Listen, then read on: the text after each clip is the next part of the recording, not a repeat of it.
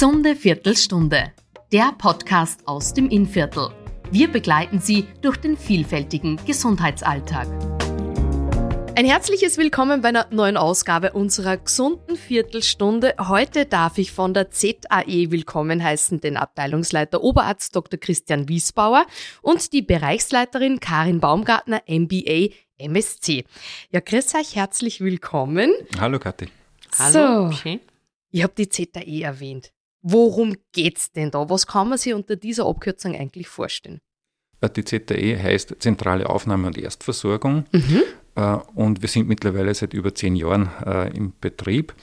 Und eigentlich die, generell die Aufnahme einer zentralen Aufnahme- und Erstversorgung, sprich eigentlich eine, eine Notaufnahme, ist eben festzustellen, bei Patienten, die ungeplant ins Krankenhaus kommen, äh, ist der Patient jetzt lebensbedrohlich erkrankt und braucht eine sofortige äh, Diagnostik und Therapie.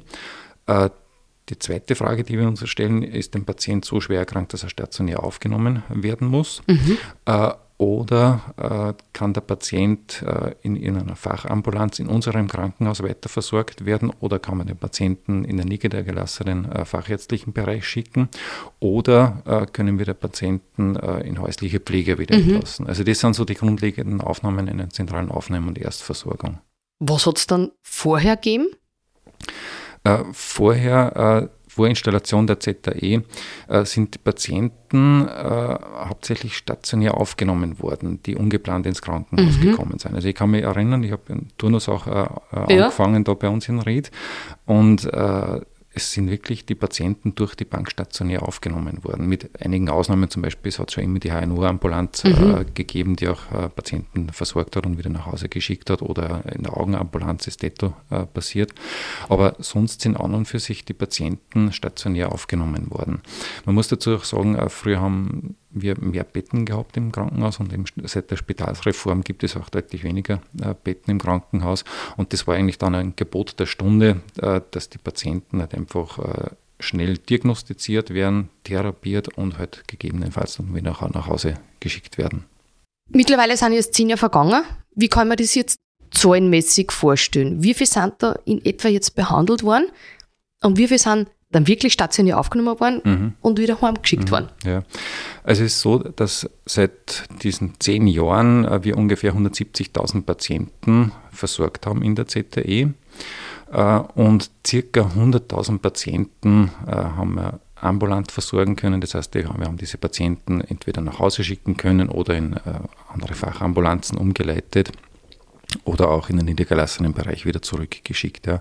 Das heißt, und diese, äh, diese Statistik, äh, die ist eigentlich seit zehn Jahren in etwa gleich geblieben, sprich, wenn man das jetzt prozentuell äh, betrachtet, dann äh, sind ungefähr 40 Prozent der Patienten, äh, die stationär aufgenommen werden müssen und äh, circa 60 Prozent Patienten, die ambulant betreut wurden. 60 Prozent der Patienten werden ambulant betreut. Also da sieht man eigentlich einmal die Daseinsberechtigung von der ZAE. Mhm. Und eines der großen Themen der ZTE und einen sehr hohen Qualitätssprung haben wir mit der ZTE gemacht, indem dass wir die ambulanten Patienten, die ungeplant kommen, in einer eigenen Einheit betreuen, sodass wir die Patientenströme mhm. in den Planambulanzen entflechten haben können und damit eine noch raschere und zielgerichtete Versorgung der ungeplanten Patienten mhm. erzielt haben und umgekehrt aber die Planambulanzen auch so geführt werden können, dass wir die Termine dort wesentlich besser einhalten können und auch noch strukturierter abarbeiten können. Also ist für beide Bereiche, sowohl für die Akutambulanz, für die Patienten der Qualitätssprung, der da noch gemacht worden ist und in der Einschätzung der Dringlichkeit ihrer Beschwerden und in den Planambulanzen die bessere Prozessabwicklung und Strukturierung der geplanten Patienten passiert. Wer kommt da jetzt so zu euch? Ja, Patienten von mit Husten, Schnupfen, Heiserkeit kommen zu uns herein. Hier muss man besonders darauf achten, ist das das Versorgungsbereich mhm. für die ZTE? Idealerweise und zu betreuen haben wir Patienten mit akuten Beschwerden, mhm. mit wirklichen Problemen, stärkste Schmerzen, Atemprobleme bis hin zu massiven Kreislaufproblemen. Mhm. Wie kann man das jetzt konkret vorstellen? Zum Beispiel, ähm, wenn ein Patient ähm, wirklich stärkste Brustschmerzen hat, mhm. ja, wo man vermuten kann, dass das ein Herzinfarkt ist. Ja.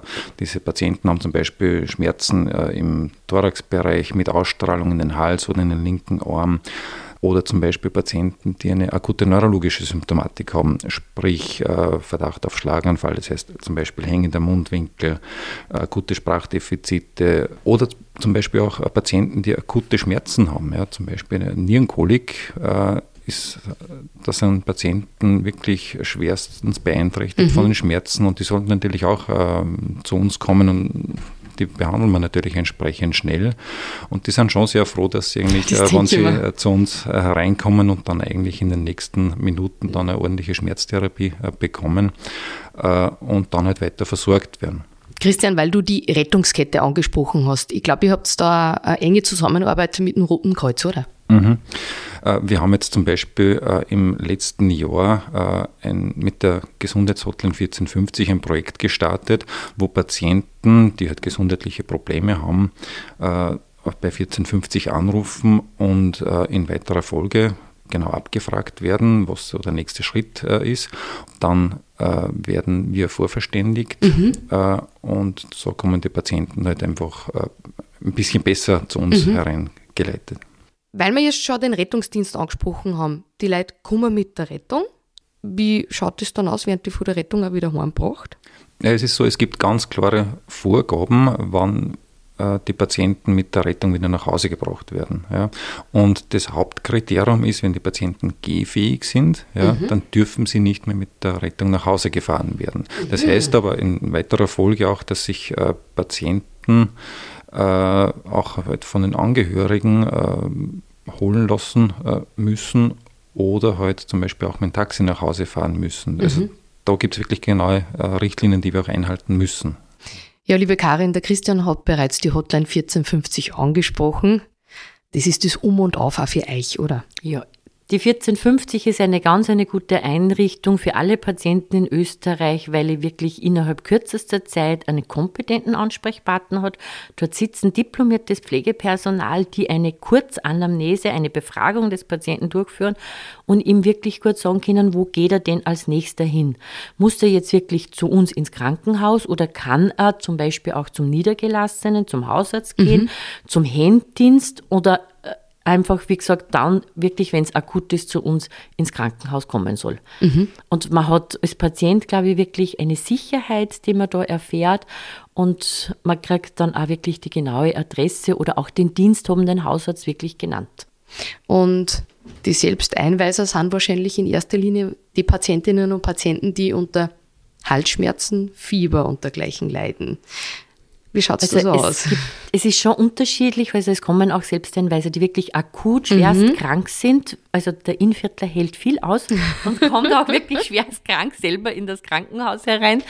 Aber es kommen natürlich auch viele Patienten, die jetzt, wir bezeichnen es vielleicht als Wehwehchen, als banale Erkrankung haben, wie zum Beispiel Husten oder Schnupfen oder einmal kurz Bauchweh gehabt mhm. haben oder zum Beispiel leichtes Nasenbluten haben. Und hier, ja, wäre es und ist es besonders wichtig, dass gerade die Bevölkerung, wir alle lernen, mit diesen kleinen Wehwehchen umzugehen. Mhm. Wir können zu Hause, wenn wir eine gut sortierte Hausapotheken haben, schon mal ganz viele Dinge selber tun, auch ein Schmerzmittel einmal selber vorwegnehmen oder wir können mit altbewährten Hausmitteln uns auch selber behandeln und auch eine Erstbehandlung durchführen.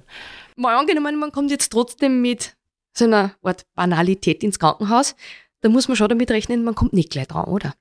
Ja, in den Notaufnahmen hat sich ein Instrument installiert. Das ist das Triagesystem. Wir im Krankenhaus wenden das Manchester-Triagesystem ein. Das sind ähnliche Systeme, die in verschiedener Art ausgeprägt sind.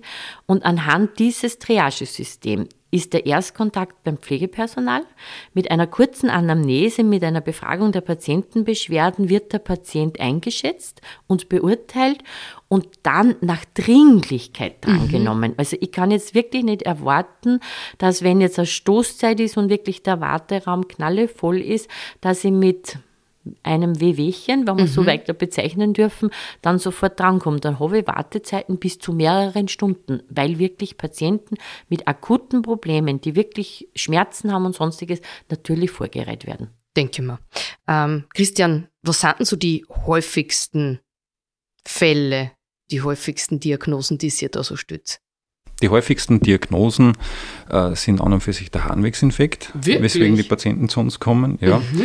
Äh, dann das zweite sind äh, Kopfschmerzen, ja, mhm. wo Patienten halt einfach seit längerer Zeit oder auch seit kürzerer Zeit Kopfschmerzen haben. Äh, und Nierenkoliken sind natürlich auch sehr häufig, äh, weswegen die Patienten äh, uns aufsuchen. Und der atypische Thoraxschmerz. Das heißt, äh, das ist ein äh, Schmerz, wo die Patienten den Eindruck haben, okay, sie haben möglicherweise einen Herzinfarkt mhm. oder was auch immer äh, und wir klären das halt entsprechend ab und wo wir aber Gott sei Dank zum Beispiel keinen Herzinfarkt als Ursache der Beschwerden herausfinden. Und das nennt sich eben dann der atypische Thoraxschmerz. Mhm, schon klar. Ja. Und das sind an und für sich auch seit Jahren äh, unsere Dauerbrenner, mhm. äh, weswegen die Patienten uns aufsuchen. Ja. Zehn Jahre ZAE.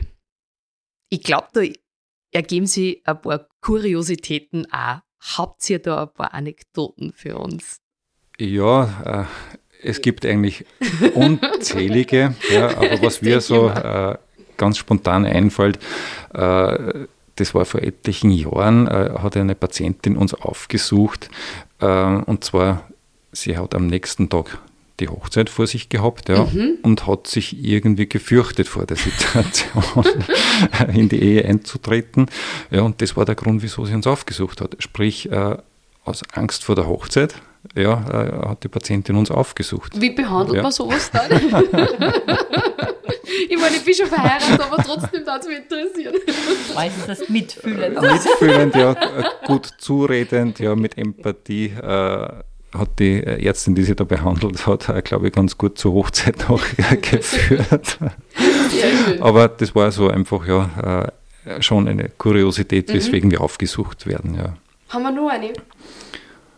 Vielleicht der Patient, ein Patient, der in die ZTE gekommen ist, weil er am Bankomat sein Bargeld nicht bekommen hat und auch da Rat und Tat in der ZTE gesucht hat.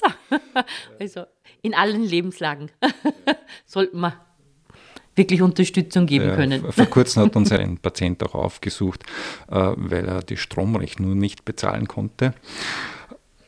Ja, das war. Okay, also kommt wirklich viel unter da in der Abteilung. Abschließend, ihr dürft einen Wunsch äußern, eine Botschaft unserem Publikum übermitteln. Was mich jetzt hier gern sagen? Es gibt sowohl eine Botschaft als auch einen Wunsch. Die Botschaft ist, dass wir uns einfach in der Erstversorgung vielleicht in der Bevölkerung noch besser aufstellen, dort einfach wirklich eigeninitiativ mhm. auch diese kleineren Erkrankungen uns selber mal erst behandeln. Und was, glaube ich, ganz wichtig ist, wir gehen auf eine demografische Entwicklung. Wir haben mehr ältere Patienten und unser ganz wichtiges Ziel ist, dass wir zukünftig die steigenden Patientenanzahl weiterhin gut, kompetent versorgen können und dass wir einfach ja 24 Stunden, sieben Tage wirklich anwesend sind und die Patientenversorgung in dem aus Maß, wie wir es jetzt haben und in dieser Qualität weiter aufrechterhalten mhm. können.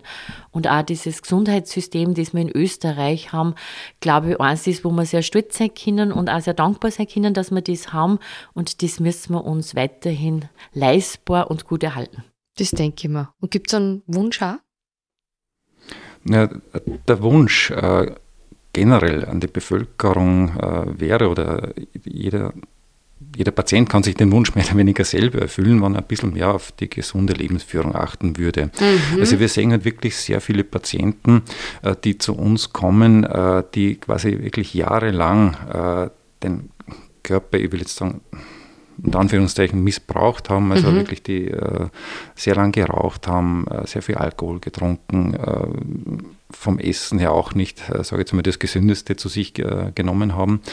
Schlagt sich das irgendwie auch bei den Symptomen von den Patienten nieder, so eindeutige Symptome? Ja, also das, was, was mich sehr, sehr fasziniert hat, oder eigentlich, ja, nicht fasziniert, sondern eigentlich äh, gewundert hat, wie häufig Patienten zu uns kommen mit Bauchschmerzen, mhm. wo sich letztendlich herausstellt, nach der ganzen Diagnostik, dass sie eigentlich nichts anderes als eine Verstopfung haben. Ja, und das ist wirklich ah. eigentlich tagtägliches Geschäft und was mich einfach auch verwundert, wie viele junge Patienten und mhm. Patientinnen da schon dabei sind, ja, die einfach eine Verstopfung haben. Und Verstopfung ist ja doch sehr äh, ernährungsspezifisches mhm. Thema. Ja. Und wo es auch gute Hausmittel wieder gibt. Ja. Weil jetzt sage ich mal, man kann natürlich, ob es nur mit einer Dörpflamme, also Leinsamen oder was glaube ich jetzt gerade wichtig ist, wir stehen ja gerade vor dem Sommer und mhm. im Sommer und unsere doch vielen Nierenkolikpatienten, die Idee wäre, viel zu trinken, ausreichend zu trinken ja. und auch da schon prophylaktisch einfach vorbeugend wirklich sich Gutes tun.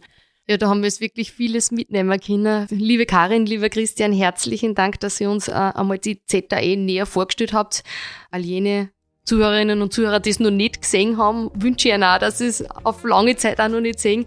Aber ansonsten vielen herzlichen Dank äh, für euch einen Einsatz, für die ganzen Informationen, für die netten Geschichten auch so zwischendurch und ich wünsche euch alles, alles Gute zum Jubiläum. Dankeschön. Danke, es freut uns. Wir wünschen allen viel Gesundheit.